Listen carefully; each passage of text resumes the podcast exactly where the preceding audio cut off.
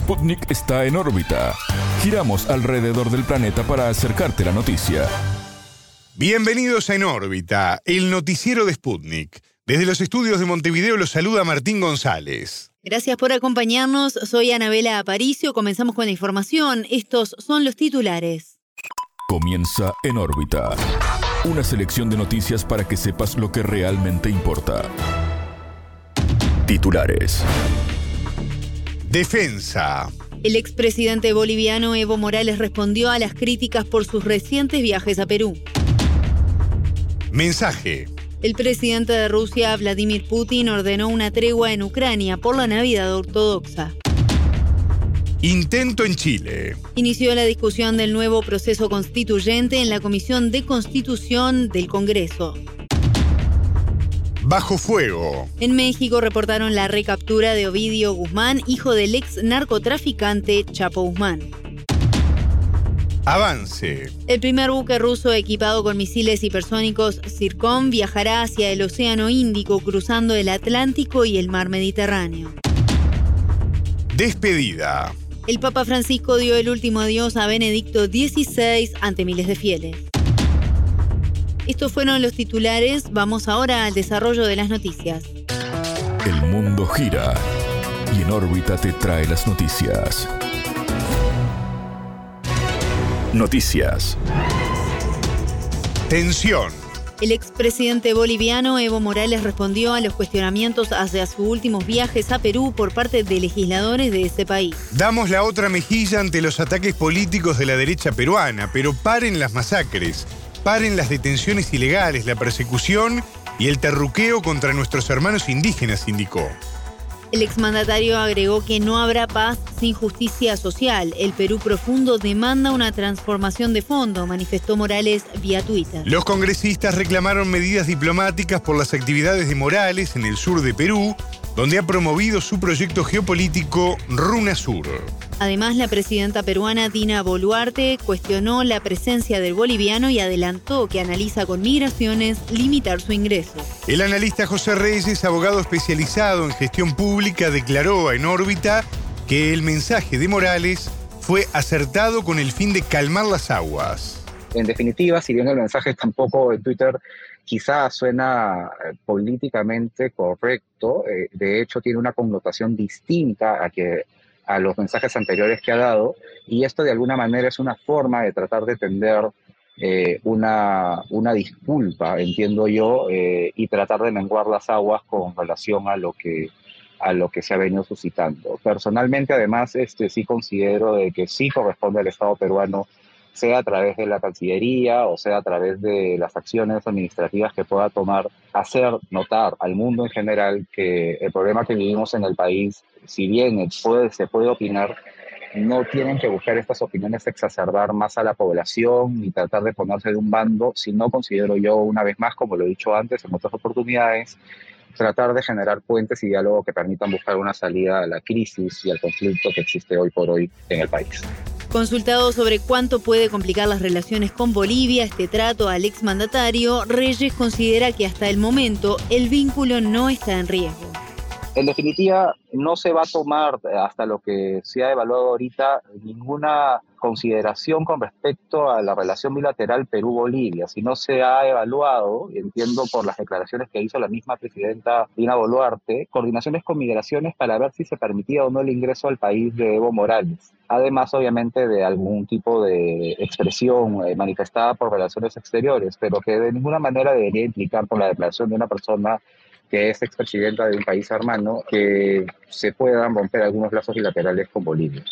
Vuelvo a repetir, eh, en definitiva, todo el mundo está en el derecho a opinar. Los mandatarios de los países sí deberían de ser más cautos al momento de hacer algún tipo de declaración, pues que si esto se podría tomar como injerencia en la política del país y podría perjudicar relaciones bilaterales, pero en el caso de Evo Morales sí considero de que esto trasciende más un comentario personal que, como ya he señalado y tú también has indicado, de alguna manera se ha tratado de, menguar el conflicto y el problema con esta disculpa o senda disculpa que ha pretendido estructurar en su cuenta de Twitter.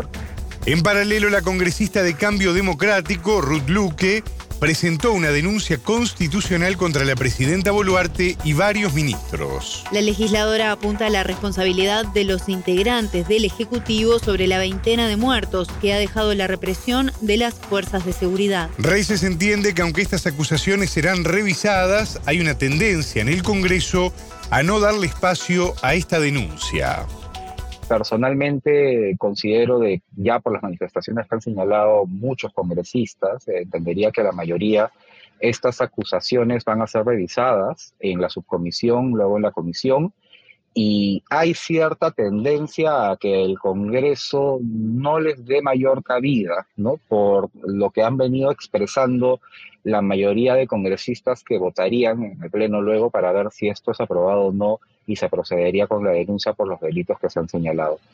Ya hemos tenido bastantes este, denuncias constitucionales presentadas a lo largo de este tiempo, en los últimos años, en contra de diversos funcionarios y autoridades, y más allá de algunas últimas que pueden haber prevalecido mínimas, la gran mayoría son siempre archivadas o si llegan al Pleno son votadas y no consideran hacer la denuncia específica para poder seguir avanzando con las mismas.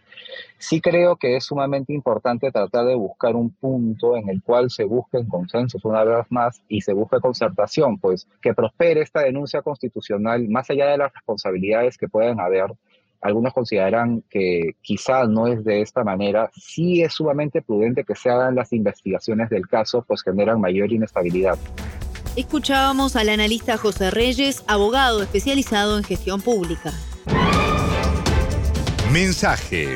El presidente de Rusia, Vladimir Putin, ordenó este jueves 5 una tregua en Ucrania por la Navidad ortodoxa. Previamente, el patriarca ruso, Kirill, realizó el llamamiento. La tregua se aplica entre las 12 horas del 6 de enero y las 24 horas del 7 de enero. Los cristianos ortodoxos celebran la Navidad de acuerdo con el calendario juliano el 7 de enero. Para los creyentes, esta celebración es el segundo festivo más importante del calendario ortodoxo después del Domingo de Resurrección. El calendario juliano se utilizaba durante la vida de Jesucristo y sigue siendo usado por las iglesias ortodoxas que no reconocieron la reforma del Papa Gregorio XIII en el siglo XVI. El llamado del patriarca se sumó al realizado por el presidente turco Recep Tayyip Erdogan. El mandatario pidió a Putin un alto al fuego unilateral para impulsar un proceso de paz en Ucrania. Putin, por su parte, reafirmó su voluntad a un diálogo serio siempre que Kiev cumpla con las demandas sobre las nuevas realidades territoriales, expresó. El reclamo responde a que Ucrania reconozca la adhesión a Rusia de las repúblicas de Donetsk y de Lugansk y de las regiones de Zaporizhie y Gerson. Estos territorios celebraron referendos en septiembre del 2022, donde la opción favorable a la Unión ganó por mayoría absoluta. Otra de las exigencias de Moscú, objetivo de su operación militar especial, es la desnazificación y desmilitarización de Ucrania. Putin y Erdogan también dialogaron sobre concretar una hoja de ruta sobre la creación de un centro de distribución de gas ruso en Turquía para Europa. Otro intento. Este jueves 5 inició en Chile la discusión del nuevo proceso constituyente en la Comisión de Constitución del Congreso. Habrá dos jornadas de audiencias con expositores presentados por las bancadas y otros dos días para la votación. El proyecto ya fue aprobado en el Senado. El 12 de diciembre los partidos con representación parlamentaria firmaron el Acuerdo por Chile, que habilita el camino para la redacción de una nueva constitución. Esto luego de que en el referendo de septiembre fuera rechazada la propuesta de Carta Magna elaborada por la Convención Constitucional. Según el acuerdo, un grupo de expertos elegidos por los partidos políticos redactará un anteproyecto con 12 puntos temáticos. Sobre el texto trabajará el Consejo Constitucional integrado por 50 personas elegidas por la ciudadanía. El proyecto es cuestionado por organizaciones y movimientos sociales al entender que los partidos controlan el proceso y desestiman la participación ciudadana. En órbita dialogó con Catalina Huerta, coordinadora política del Movimiento de Defensa por el Acceso al Agua, la Tierra y la Protección del Medio Ambiente. A criterio de la entrevistada, este acuerdo surge de la necesidad de continuar con el proceso constituyente. La correlación de fuerza con las últimas elecciones también son muy, es muy hostil, es muy difícil, eh, llegó la extrema derecha al Congreso, eh, por lo tanto, sabemos que para los partidos incluso que están dentro, que acordaron eh, este nuevo proceso, es muy difícil. y por lo tanto no había mucha manera de, generar otro mecanismo más inclusivo. Sin embargo, debemos seguir empujando por ello. Yo creo que hay, un momento de repliegue después del triunfo del rechazo de los movimientos sociales y también de, los partidos y, me da la sensación de que ahora se puede tomar más impulso para poder ir avanzando un poco más en las transformaciones que demandamos. El lunes 2 de enero, la Comisión de Derechos Humanos de Chile denunció el acuerdo ante el Alto Comisionado de Naciones Unidas para los Derechos Humanos. La Comisión entiende que viola los derechos fundamentales de participación y libre determinación. Va en la línea con lo que hemos dicho, en el fondo todos estos cerrojos impiden una participación democrática plena que es lo que demandó el pueblo de Chile el 2019 cuando salió a las calles a, demandar mayor salud, educación, etcétera, derechos básicos que, queríamos conseguir. Y en el fondo, en ese sentido, eh, se restringe poder llevar esas demandas o, que se logren efectivamente porque no vamos a estar dentro participando. Nosotros como, movimiento, eh, más allá de, lo, en general de los movimientos sociales, no hemos definido aún si es que vamos a ingresar con alguna persona o no, pero las condiciones son muy difíciles para poder salir electo o electa, por lo tanto no vemos con buenos ojos em, la, posibilidad de empujar nuestras demandas. De todas maneras lo vamos a hacer desde el lugar que sea, quizás no estando adentro, fuera, pero la correlación de fuerzas que, generó este órgano es muy hostil para los movimientos sociales y las demandas de los pueblos de Chile. Consultada sobre si una nueva constitución, sea cual sea el proceso, es preferible a la vigente desde 1980, aprobada en la dictadura de Augusto Pinochet, la entrevistada dijo lo siguiente. Y uno esperaría que fuera un poco mejor. Yo esperaría que sí. Hay los 12 puntos, al mismo tiempo que te amarran, igual te pueden dar ciertos espacios para poder llevar las cosas un poco más allá, como el establecimiento de un Estado social y democrático de derecho, no dice de esa manera, pero en el fondo ese, el primer punto te da espacio para, para todos los derechos sociales que se demandan en las calles. Ahora, eso va a depender de cómo quede conformado el órgano y de todos los cerrojos que ya hay, y entonces ya no sé hasta dónde se puede empujar. Yo tengo esperanza, creo que puede ser mejor que la que está hoy, pero bueno, no sé, vamos a ver cómo sigue. Tampoco estoy ilusionada con este proceso. Escuchábamos a Catalina Huerta, coordinadora política del Movimiento de Defensa por Acceso al Agua, la Tierra y la Protección del Medio Ambiente. Bajo fuego. En México reportaron la recaptura de Ovidio Guzmán, hijo de Joaquín Chapo Guzmán. Su detención fue en Culiacán, estado de Sinaloa, donde opera la organización narcocriminal Cártel de Sinaloa, fundada por su padre, extraditado en 2017 a Estados Unidos. Ovidio ya había sido capturado en octubre de 2019, pero fue puesto en libertad tras una jornada violenta desatada en el mismo estado. El hecho es recordado como el Culiacanazo.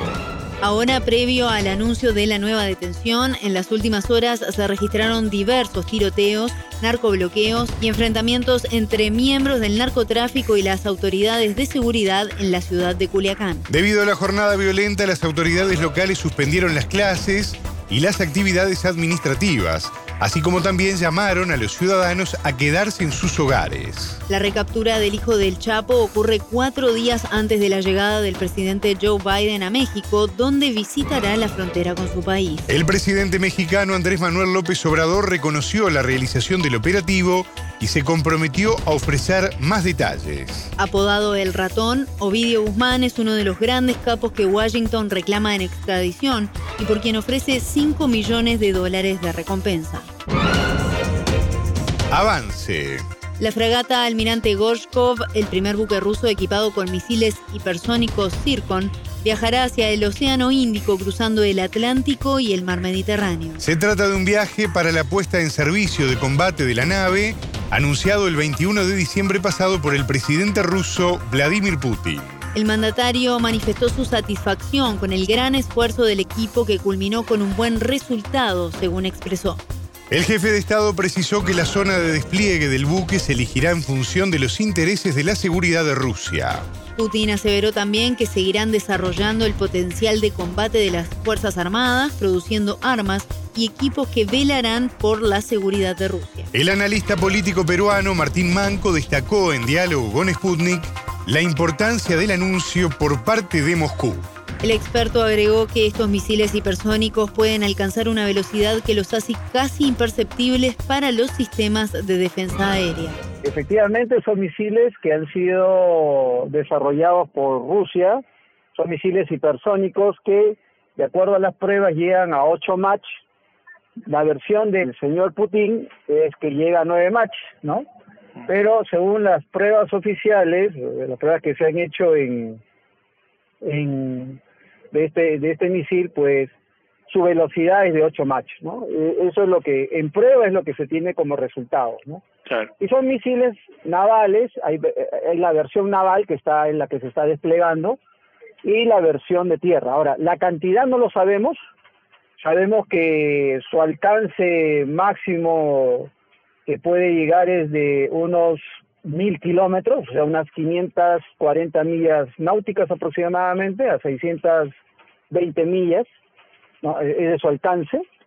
Eh, sí, definitivamente llama la atención este despliegue por un lado, pero tampoco no, no sorprende dado que en el lado de China se están haciendo movimientos también navales según Manco, este es un avance militar que va a generar una nueva tecnología o un nuevo sistema de defensa.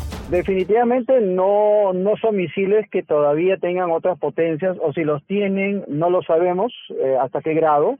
Lo que sí tenemos certeza es que estos misiles van a 8 Mach. No sabemos si Estados Unidos tenga misiles de 8 Mach. De repente todavía no lo han alcanzado o de repente sí. Es que en Estados Unidos todavía está eso muy este en una situación eh, reservada, ¿no? O sea, de ellos no se sabe. Ahora, en las pruebas de misiles que se han hecho, cuando se han usado en la guerra de Ucrania, pues son misiles hipersónicos que prácticamente son inalcanzables, no han sido fácil de derribar, y eso va a generar o una nueva tecnología o un nuevo sistema de defensa, ¿no?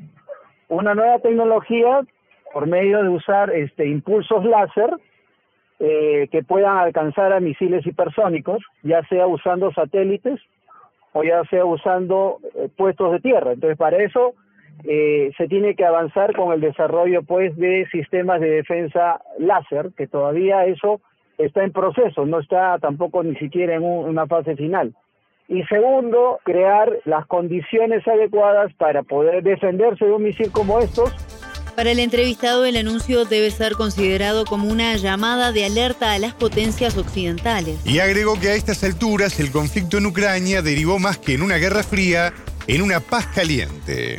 Definitivamente es una llamada de alerta a las potencias occidentales, un poco sacar los músculos, como se, se diría, ¿no? Eh, eh, estamos en, un, en una, yo no digo en una guerra fría, sino ya en una paz caliente, ¿no? O sea, es una paz entre comillas, pero que se va subiendo cada vez más la temperatura, ¿no? Y obviamente, como este, esta fragata es una fragata que lleva misiles, estos misiles son antibuques. También puede que estén llevando la versión en tierra, no sabemos la cantidad, pero obviamente lo que podrían, el principal objetivo que podría afectar sobre todo a la Armada norteamericana, si es que lo hablamos de armadas, es a los propios portaaviones, ¿no? que los portaaviones norteamericanos no tienen capacidad de defensa frente a un misil hipersónico. Escuchábamos al analista político peruano Martín Manco. Despedida. El Papa Francisco dio el último adiós a Benedicto XVI ante miles de fieles congregados en la Plaza de San Pedro en Roma. La presencia de un Papa en el funeral de su predecesor es algo inédito en la historia reciente de la Iglesia. En el acto de este jueves 5, Francisco estuvo rodeado por cinco cardenales en el altar instalado en el atrio que domina la inmensa explanada. La ceremonia, bajo un estricto protocolo de seguridad, fue compartida por unos 4.000 religiosos entre cardenales y obispos de todo el mundo.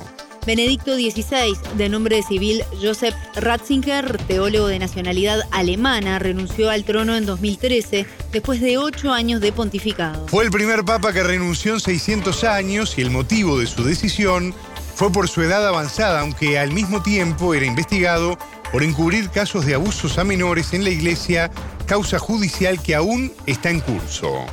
Unas 50.000 personas asistieron en las últimas horas a la misa funeral, informaron fuentes vaticanas. Los restos mortales de Benedicto XVI fueron trasladados hasta las grutas vaticanas. Esta cripta donde fue enterrado era la de Juan Pablo II hasta su beatificación en 2011. Hasta aquí en órbita. Pueden escucharnos a las 18 horas de México, a las 21 de Montevideo y a las 0 GMT por sputniknews.lat. En órbita.